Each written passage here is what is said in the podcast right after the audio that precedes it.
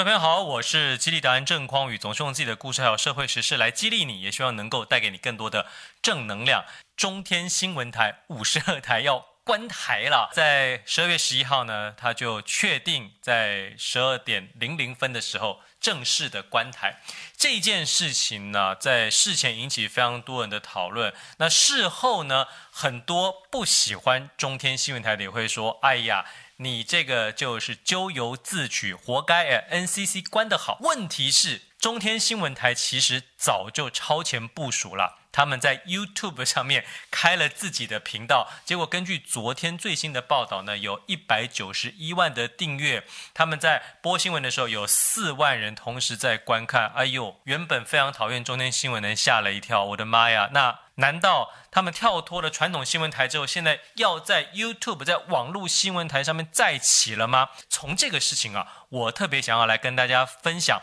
几个我认为在我们人生之中非常重要的观念。第一个观念就是“塞翁失马，焉知非福”啊！如果你自己的人生或者你的事业遭遇到类似像中天新闻台这样的事情，被一个非常大的危机、非常大的打击。打到你趴到地上的时候，你千万不要觉得好像你的人生就毁了，天就要塌下来了。如果你有超前部署的话，你就会像中天新闻一样，事前先赶快做一些预先的准备。所以当事情真的发生的时候，你依然可以轻骑过关。各位朋友一定都知道，非常多的电视台其实在经营上是很有困难的，因为传统的电视台啊，你必须要养非常多的人，你必须在设备上面有很多的开销，所以电视台现在竞争这么激烈，你固定开销这么高，大部分的电视台其实都经营得非常辛苦。你早一点先把所有的资源。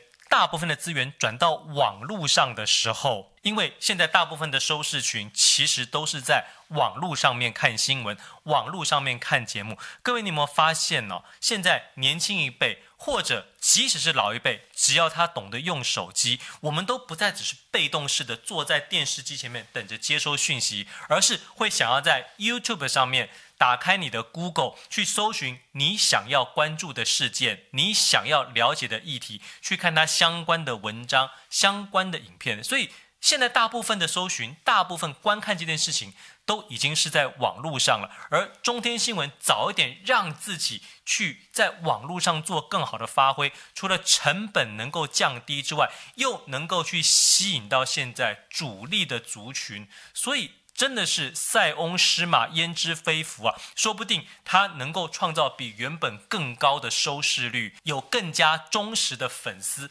特别是当你在网络上这么做的时候，NCC 管不到你呀，你完全可以做你自己想做的节目，讲你想说的话。这个塞翁失马，焉知非福啊！又让我想到，其实我自己啊。也曾经是塞翁失马焉知非福这件事情的受益者。很多朋友可能都知道，我在二零零六年到二零一三年，其实在韩国的弘毅大学任教。那个时候呢，我的固定的薪水大概是在新台币十一万到十二万左右。我后来因为自己人生的规划，我就把韩国的工作辞掉，回到台湾。诶，刚开始的时候，很多人都会觉得，天哪！你突然就少了这么多的收入，那你要重启炉灶不是非常的困难吗？但事实上，各位你一定要知道，我一开始去韩国的目的本来就只是想要去那边把韩语学好，可以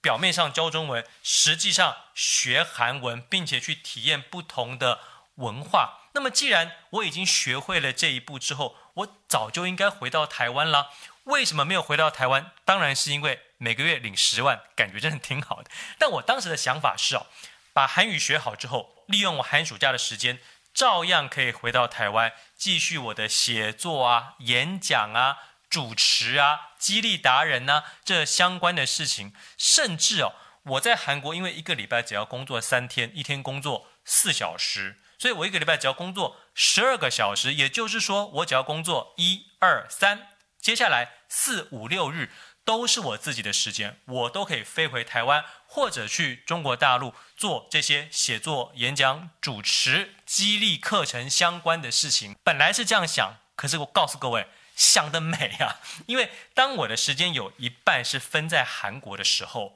其实有非常多当时从台湾来的、中国大陆来的找我的机会，我没办法去。我跟他们说：“哎，你们这个录影的时间呢，要采访我的时间可以。”改为四五六吗？啊，这样子呢，我一二三在韩国上完课，我可以四五六飞到你那边去，让你们采访，上这个节目。礼拜天的时候飞回韩国继续教课，还可以延续我的这种演艺的生命。但这是不可能的，因为当你没有在一个地方努力的扎根的时候啊，人家久了之后就会觉得，哦，原来你不在这里啊，哦，那就算了吧，下次再找你，其实就。不会再找你了，所以我那个时候机会就越来越少，越来越少，到后面呢，基本上就没机会了。我为了要贪图每个月十万新台币这样子固定的薪水，我等于放弃了我原本去韩国只是想要把韩语学好之后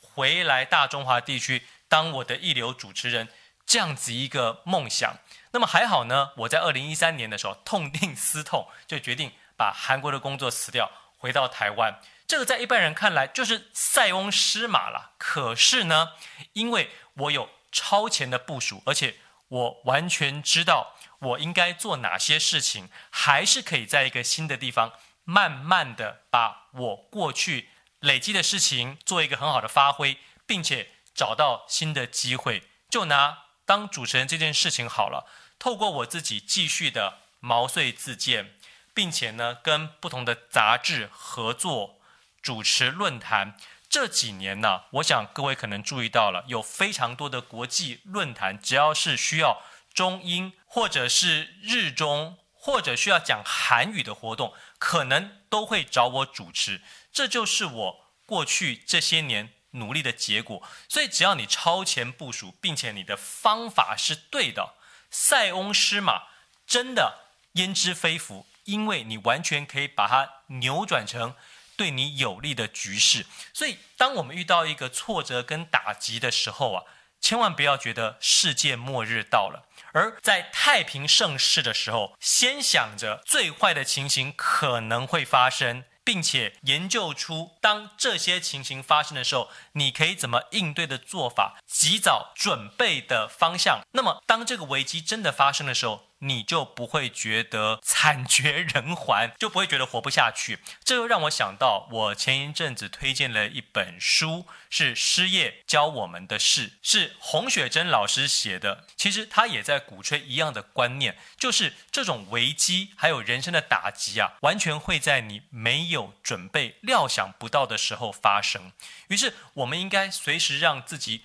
准备好，甚至当你知道这个事情快要发生了。种种迹象都显示，马上就要来临了。你赶快进行这样子的超前部署。如果你能够做到这一步的话，相信我，你一样可以塞翁失马，焉知非福，甚至创造出比原本的你更好的成就，还有机会。以我自己来说好了，我当时虽然每个月领十万块还不错。但当你自己创业之后，你每个月因为养员工，因为你整个工作的潜能都被激发出来，你必须要有更多的收入、更多的收益，才能够维持公司的营运，并且。我也完全实现了我当时要当一流主持人的梦想，这些都是我如果当年固守韩国的工作是没有办法做到的。我透过自己的例子，还有中天电视台被关台这一个社会新闻，就想跟大家说：塞翁失马，焉知非福。只要你准备好了之后，完全可以把所谓的挫折还有危机转化成让你自己更上一层楼的机会。现在跟我们影片按赞、留言、加分享的朋友，我会送书。所以今天想要送出的是这一本《我的人生就是我的事业》。我希望每一位朋友都能够把你在做的事情当成是你人生的置业，这样子你做的每一件事都会在全盘规划之下去达到你要达到的目标。而即使遇到一些失败或者是打击，也都会变成你未来向上成长的养分。我们下次影片再会喽，拜拜。